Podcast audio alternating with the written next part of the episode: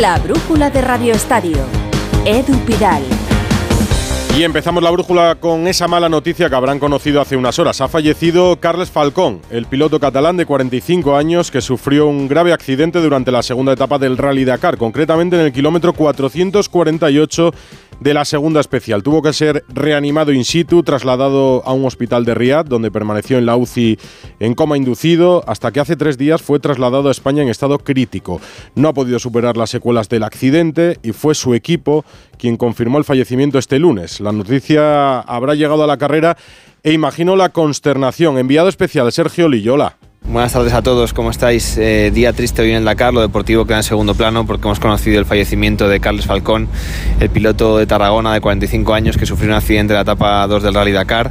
Competía en la categoría original, que son esos pilotos, esos héroes que quieren reeditar el, Dakar a la vieja usanza y corren sin asistencia mecánica, ellos mismos arreglan sus motos cada, noche. Eh, desde entonces estuvo en coma inducido, eh, entró en la UCI aquí en Arabia Saudí, voló el viernes pasado a España para estar cerca de los suyos todavía en coma inducido eh, y este lunes por la tarde el equipo nos ha comunicado que, tristemente debido a, los daños neurológicos que sufrió durante la parada cardiorrespiratoria nada más caerse no ha podido seguir adelante y, hemos tenido que lamentar su, pérdida. Caras muy tristes, mucho dolor en este campamento del Dakar aquí en Jail.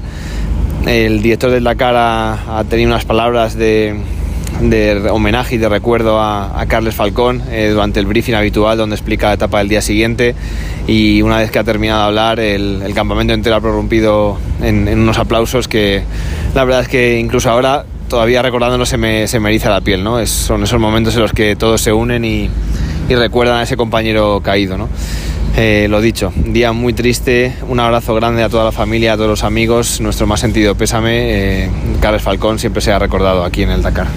Pues descanse en paz, eh, Carles Falcón. Gracias y un abrazo, Sergio. Luego contamos la actualidad deportiva del rally, que como dices queda en un segundo plano. Está en marcha también el Open de Australia de tenis, primer gran slam de la temporada. Ya han jugado varios españoles, por ejemplo ha ganado Paula Badosa y mañana debuta Carlos Alcaraz. Rafa Plaza, buenas tardes. Hola, ¿qué tal Edu? Buenas tardes. Sí, ha jugado Paula Badosa casi 200 días después de, esa lesión que ha tenido y, bueno, lo ha hecho con victoria. Triunfo importante de Townsend, también ha ganado Davidovich, hemos perdido a Bautista y a Carballés y bueno, mañana a las 11 hora de la mañana en España juega Carlos Alcaraz contra Richard Gasquet, evidentemente después de Novak Djokovic para mí el gran favorito a ganar este Open de Australia, tercera vez que va a jugar eh, Alcaraz en Australia, arranca como digo mañana a las 11 contra Gasquet. Muy por encima Djokovic de Alcaraz, me dice la torre.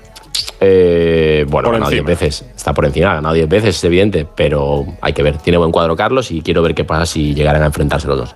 ya llegará, ya llegará. Ya, te contará Rafa un día de estos cómo se va al botánico Novak Djokovic a abrazar árboles en el tiempo ¿Ah, libre en Australia. Sí, sí, sí, Entre otras excentricidades, ¿no? Porque cree que le puede dar buenas sensaciones. Es así más o menos, ¿no, Rafa? Es tal cual, es tal cual. Sí, se va, Cada uno hace lo que quiere. Oye, hay gente que va a tomar café y otros que van a abrazar árboles. oye, y a él le funciona, ¿eh? Por eso, por eso, sí, si le da bien. Oye, pues que vaya a abrazar. ¿Quién somos nosotros para decirle que no? Antes estaban los abrazafarolas, este es un abrazar. Un abrazar Luego va a despedir a, hablando precisamente de esto. Yo un día voy a probar a abrazar los árboles que tenemos aquí en las instalaciones de A3 Media, que alguno hay en el paseo. Abrazo Plaza, mañana me cuentas qué tal. Avísame que voy contigo a abrazarlos. Un abrazo, Venga. Está en marcha la gala de la FIFA en Londres, donde se entregan los premios de Best. Aitana Bonmatí y Erling Haaland, Erling Haaland supongo, o Leo Messi, no lo sé. Candidatos a llevarse los de este año. Miguel Venegas, hola. Hola, ¿qué tal? Edu, muy buenas. Sí, acaba de empezar, nada, hace cinco minutos. Ha empezado esta gala en Londres, la gala de Best, a los mejores del año en la FIFA. Ojo, los mejores del año desde el día 22 de diciembre. Mm. El mundial acabó un poquito antes, así que no cuenta el mundial masculino, sí el femenino, y por eso tiene toda la pinta de que Aitana Bonmatí va a ser de Best, va a ser la mejor, la mejor futbolista de la FIFA, aunque también están como candidatas Jenny Hermoso y Linda Caicedo. Es muy favorita ella. También tenemos dos representantes españoles, bueno, muy favorito Pep Guardiola también para llevarse el mejor entrenador masculino. De entrenador en el fútbol femenino, Jonathan Giraldes también es candidato y tenemos también de candidatas a Catacol y a Sandra Paños en el, apartado de, porteras. En el premio más esperado hay incertidumbre, el de mejor futbolista, el de mejor jugador masculino. Erling Haaland parece que es muy favorito por aquello de que no cuenta el mundial y además Messi no está en la gala para recoger el premio, no ha, no ha viajado.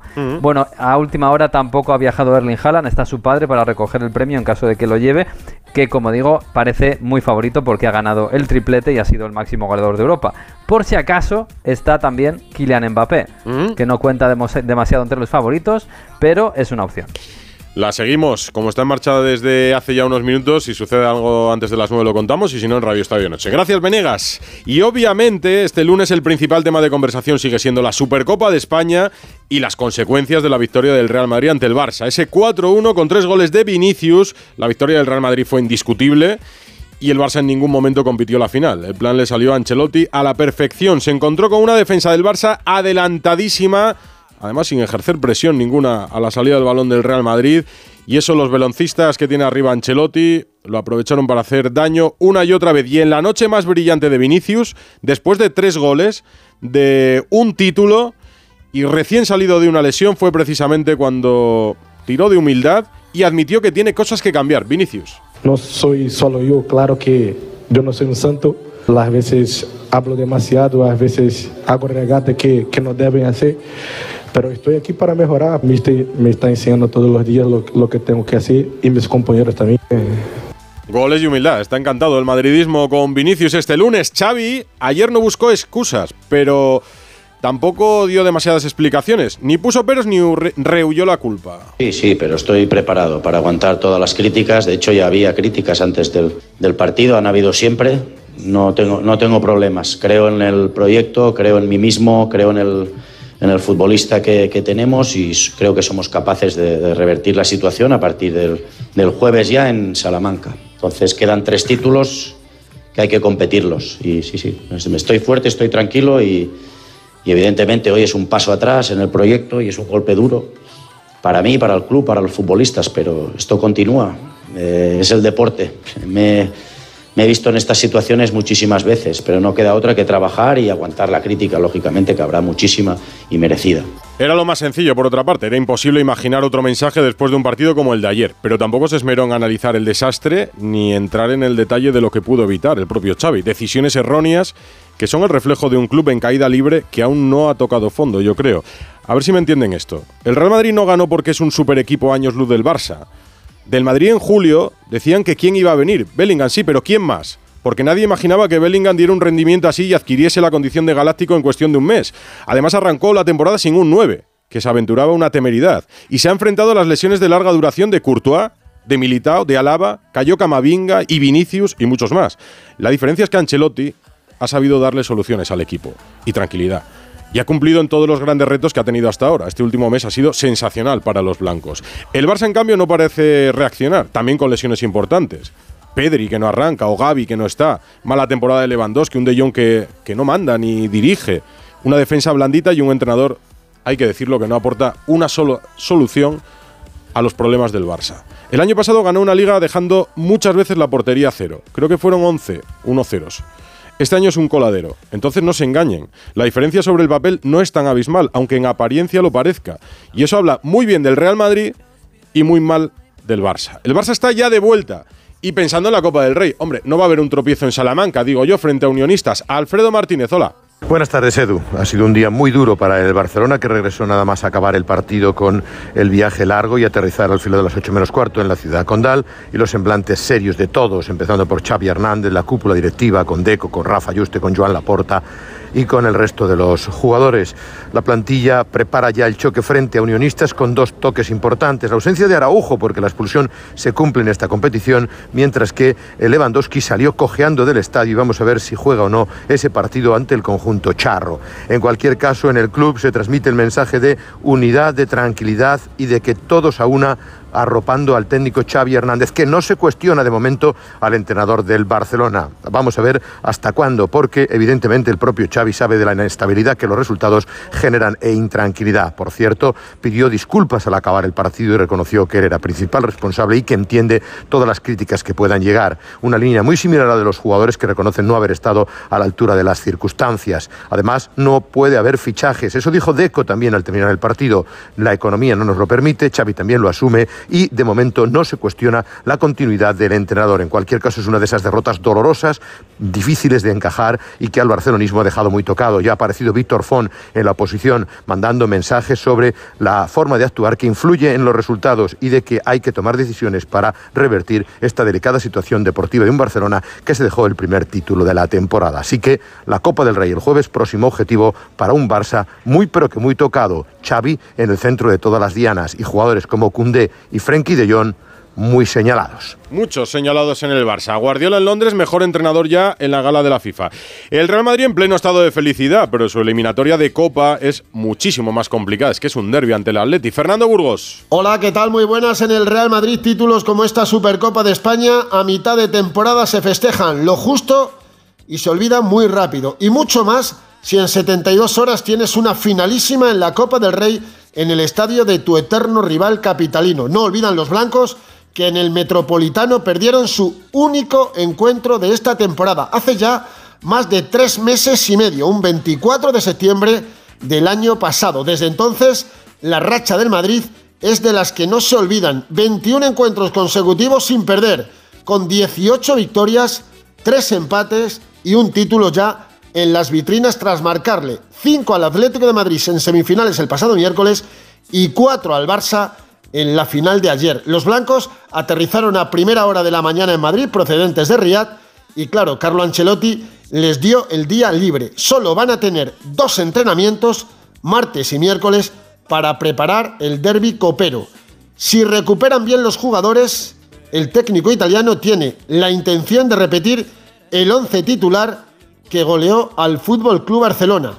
Y como adelantó Carleto antes de la final, con Andrei Lunin, el ucraniano, en la portería. Una alternancia de porteros que de momento pues no está suponiendo ningún quebradero de cabeza, ningún dolor de cabeza, ni para el entrenador, ni tampoco para los dos porteros. No en la Supercopa, pero este fin de semana escucharemos, escuchamos ya los primeros audios entre el árbitro de campo y el de bar y el resultado cuál ha sido, Gonzalo Palafox. Pues así es, Edu. ¿Qué tal? Buenas tardes. Por fin, por fin este fin de semana hemos podido escuchar los primeros audios del bar. El primero el sábado correspondiente al penalti sobre Ocampos en el Sevilla Alavés, jugado el viernes, y el segundo ayer mismo tras el Cádiz-Valencia. Otro penalti en este caso por manos a favor del conjunto cadista. Hay que reconocer que son dos jugadas eh, de bastante interpretación. De la primera te destaco dos momentos. Hernández Hernández mandando callar a los jugadores y pidiéndole al árbitro de bar Pulido Santana que le mostrara la imagen correcta. Te recomiendo que vayas a ver la pantalla. sí, sí. Tienes una toma frontal, por favor, para ver quién juega balón. Es muy importante eso, ¿vale? Perfecto. El impacto es por detrás de lleno sobre el delantero. Penalti del número 23, sin tarjeta, solo penalti. Una jugada que no levantó polémica en el Alavés porque el Sevilla perdió y de la acción de ayer en el nuevo Mirandilla hablamos de una doble posible mano dentro del área del Valencia tras una falta votada por el Cádiz. Pues bien, primero vamos a escuchar la conversación entre el árbitro de campo Díaz de Mera y el del bar Jaime Latre durante la revisión de una jugada que no es flagrante. Que las manos al principio estaban recogidas, pero luego hace un gesto hacia afuera de abrirlas hace un poco un gesto hacia afuera y le pegan en la mano más abierta, ¿vale? Ocupa un espacio ahí. Aunque al principio partían de recogidas, luego las abre un poco hacia afuera, ¿vale? Vale. Santi, lo que va yo. Cuando viene el balón, él mueve todo para golpear con su codo en la mano. Voy Eso es. Y sin tarjeta, ¿vale? Eso es, correcto. Lo has escuchado, Edu. Correcto, le dice el árbitro de bar al árbitro de campo. Es decir, el árbitro de bar autoriza al, árbitro de campo. Y lo que nadie esperaba, eh, tras escuchar el audio, es que un jugador del Cádiz, jugador del Cádiz, no del Valencia, en este caso Fali, pues bien, que Fali no estuviese de acuerdo con la decisión tomada a favor de su equipo. Yo al árbitro en este caso no lo entiendo. Eh, es decir, el árbitro lo ve perfectamente de cara, él dice que la mano la tiene recogida, la tiene recogida, la tiene recogida, nos vamos a hablar con él, él la tiene recogida. Que el del bar lo llame, no significa que él tiene que pitar penalti. Si tú en directo, para nosotros nos ha favorecido, dices que la, él la tiene recogida, ahí no se ve una mano que está así. Yo pensaba que iba a pitar de Fulquier, pero como venía un rebote, entonces no es penalti. Pues bien, Edu, algo estaremos haciendo malo, estarán haciendo mal los árbitros y los propios jugadores no están de acuerdo de cara a un penalti que les pitan a favor. Repito, a favor, no en contra. Pero claro, si es que he preguntado esta misma mañana por el arbitraje de la Supercopa y me dicen que la Supercopa ha salido realmente bien pero que la temporada en general es más que correcta. Bueno, eso sí me sorprende más. ¿Qué conclusión sacas tú después de escuchar estos audios? Edu García, muy buenas. ¿Qué tal, Edu? Muy buenas. Las conversaciones entre integrantes de un mismo gremio siempre son sabrosas, sean árbitros, ministros o periodistas deportivos.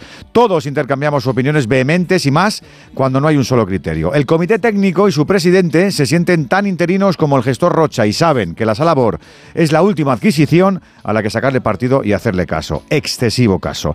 Los primeros audios han sido dispares. En uno, el árbitro externo mangoneó en exceso y en el otro era el colegiado de campo el que tomaba la iniciativa. Así que todavía el muestreo es escaso para saber qué táctica se va a imponer. Pero ya te anticipo que tendremos menos trencillas corriendo hacia el monitor y menos palabras sugerentes cuando la jugada sea vista de forma diferente por unos y otros. Hoy chateé con cuatro árbitros. Dos vieron penalti en el codo del valencianista Pepelo y los otros dos directamente se escandalizaron cuando se señaló. Estas situaciones, ¿cómo se plasmarán en futuras grabaciones? Pues con alguna parte mintiendo o disimulando o cediendo para seguir en la rueda, cobrando bien, que así es la vida moderna. Sí, son solo los primeros, pero seguiremos escuchando audios toda la temporada y luego está el caso Negreira. Ahora les hablo de Negreira. Te lo digo, te lo cuento. Te lo digo. Estoy harto de cambiar de compañía cada año para poder ahorrar. Te lo cuento. Yo me voy a la mutua. Vente a la mutua con cualquiera de tus seguros. Te bajamos su precio, sea cual sea. Llama al 91 555 5555. 91 555 5555. Te lo digo, te lo cuento. Vente a la mutua. Condiciones en mutua.es. ¡Vigor, gor, gor, gor, gor, gor, gor, gor! Toma Energisil Vigor. Energisil con maca contribuye a estimular el deseo sexual. Recuerda, energía masculina, Energisil Vigor. Bienvenido al Dream Up de mis hijos están como una moto y necesitan desfogar, con cientos de metros para volverse locos. Cada momento tiene su crucero. Déjate asesorar y reserva ya tu crucero NCL con un 50% de descuento y todos los extras desde 149 euros. Consulta condiciones en la semana del crucero de viajes El Corte Inglés. Cuarta planta. Mira, cariño, una placa de Securitas Direct. El vecino de enfrente también se ha puesto alarma. Ya, desde que robaron en el sexto, se la están poniendo todos en el bloque. ¿Qué hacemos? ¿Nos ponemos una? Yo me quedo más tranquilo si lo hacemos. Vale, esta misma tarde les llamo. Protege tu hogar frente a robos y ocupaciones con la alarma de Securitas Direct. Llama ahora al 900-272-272. Vamos al Dakar. Con el Audi RSQ e-tron nos vamos al Dakar. Con lo deportivo, Pipo López. Pues sí, Edu, al margen de esta triste noticia que ha congelado el corazón de la gran familia del Dakar, hoy se ha disputado la octava etapa en la que Carlos Sainz ha recuperado parte del tiempo que ayer le restó Sebastián Loeb.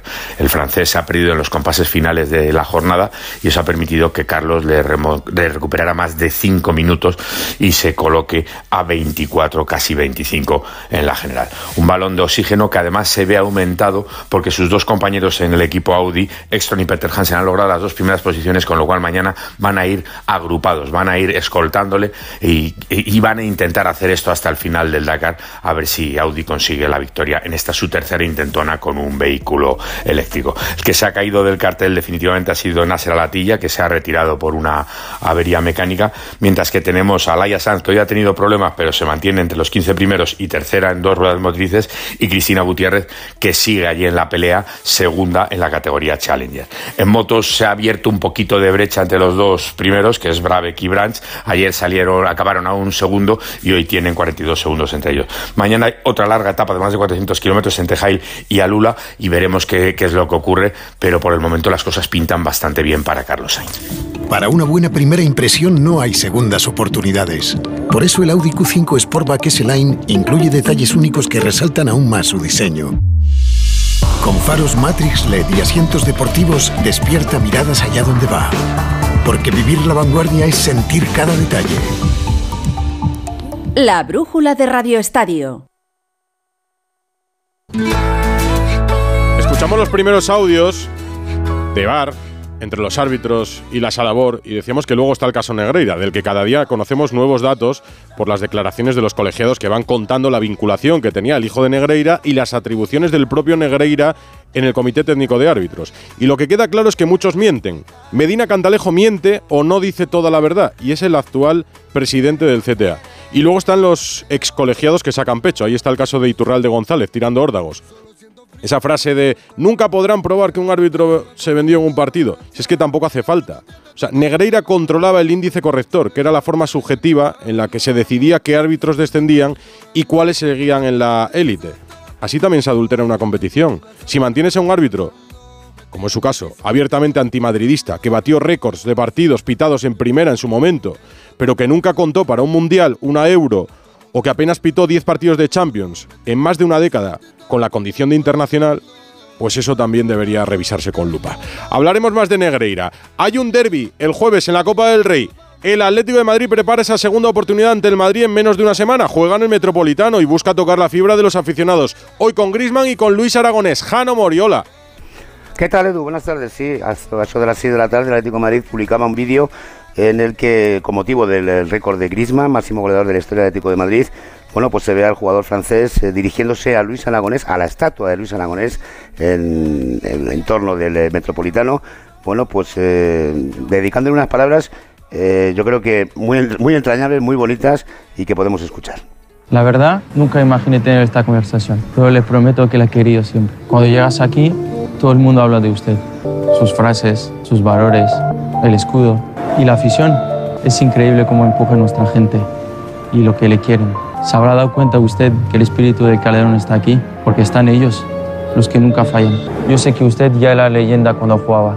El tiempo dirá si yo lo soy. Pero lo que sí sé, que los dos seremos Atlético de por vida.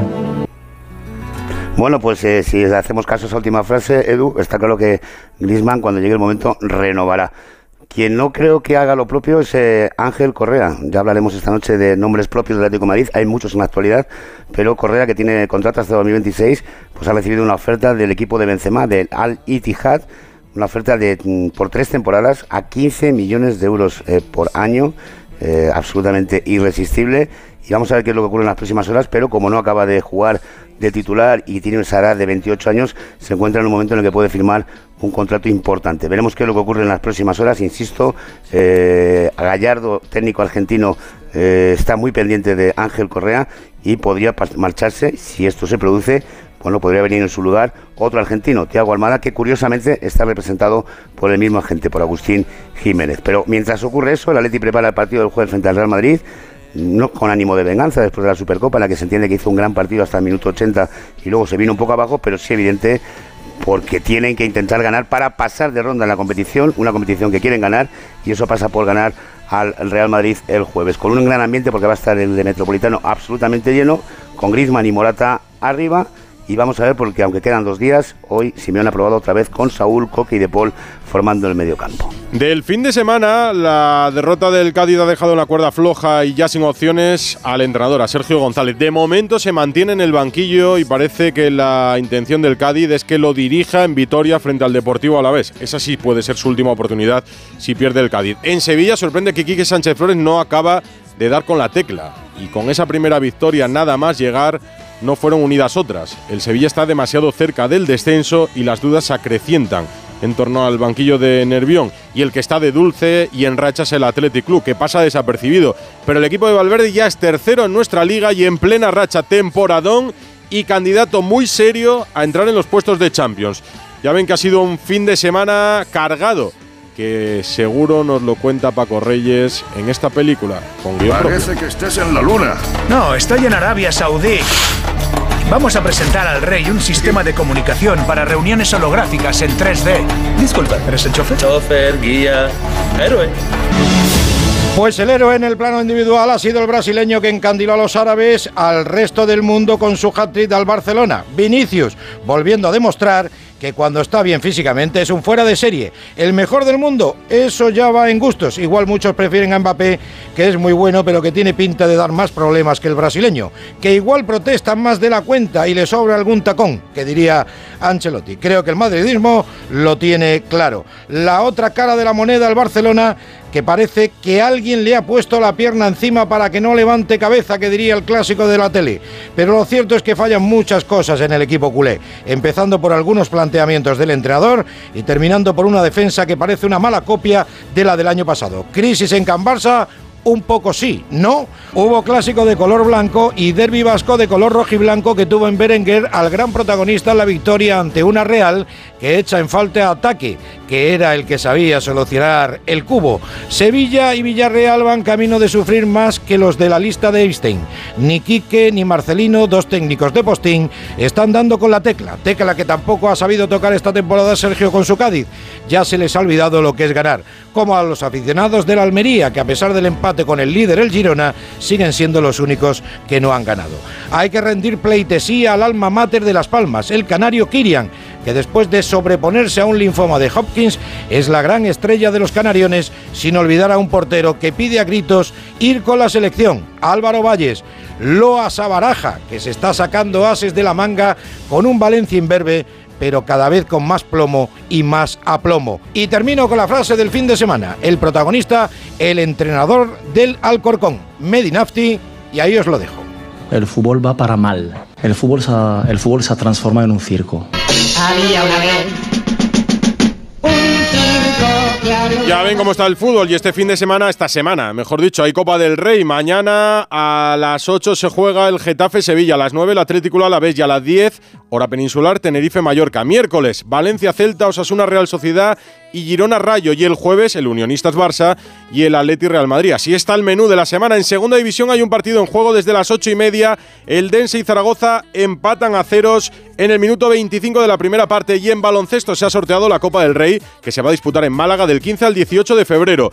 Real Madrid UCAM Murcia, Gran Canaria Valencia Basket, Barça Baxi Manresa y Unicaja Lenovo Tenerife. Esos son los emparejamientos de la jornada CB. ¿Qué contamos, Albera Ranz? Buenas tardes, Edu. El inicio de la segunda vuelta nos dejó el segundo KO del líder en la competición. Tropiezo en Murcia del Real por 12, con los blancos sin Tavares, Poirier, Rudy, Llull ni Musa. Todo un 5 inicial ante un UCAM que sentenció desde la muñeca infalible de Hackanson en el tiro libre. Unicaja no falla, decimocuarta victoria en fila de los malagueños, esta vez por 3 ante Gran Canaria en el Carpena, sellada a 40 segundos del final con una canasta de Cameron Taylor.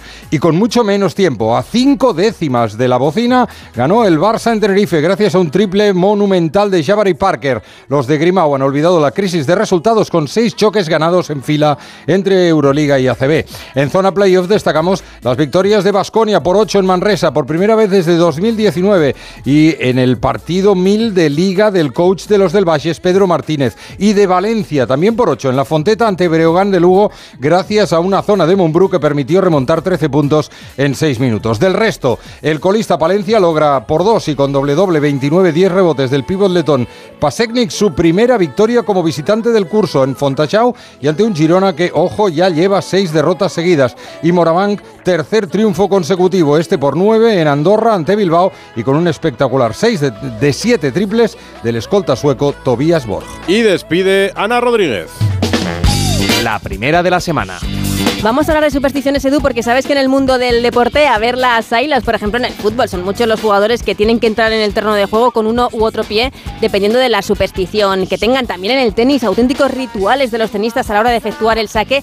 Y a todos nos viene esa imagen de Rafa Nadal colocando perfectamente alineadas todas sus botellas isotónicas en la zona de descanso. En el tenis me voy a quedar porque lo último que hemos conocido es lo más singular. Se trata de Novak Djokovic, una persona muy peculiar, el actual número uno del mundo, para muchos el mejor tenista de todos los tiempos, está disfrutando el Open de Australia y precisamente allí en Melbourne le han preguntado qué hace durante las semanas en las que disputa el eh, torneo. Él ha sido muy sincero y ha dicho que le encanta ir al jardín botánico, allí es un sitio donde se relaja, donde desconecta del exterior y donde abraza a los árboles. Así, abraza a los árboles. Ríete, Edu, pero Novak Djokovic tiene 10 Open de Australia en su palmarés. Veremos si es o no abrazar a los árboles el secreto de su éxito. Pues me voy a abrazar un árbol, la torre y vuelvo a las once y media. Adiós.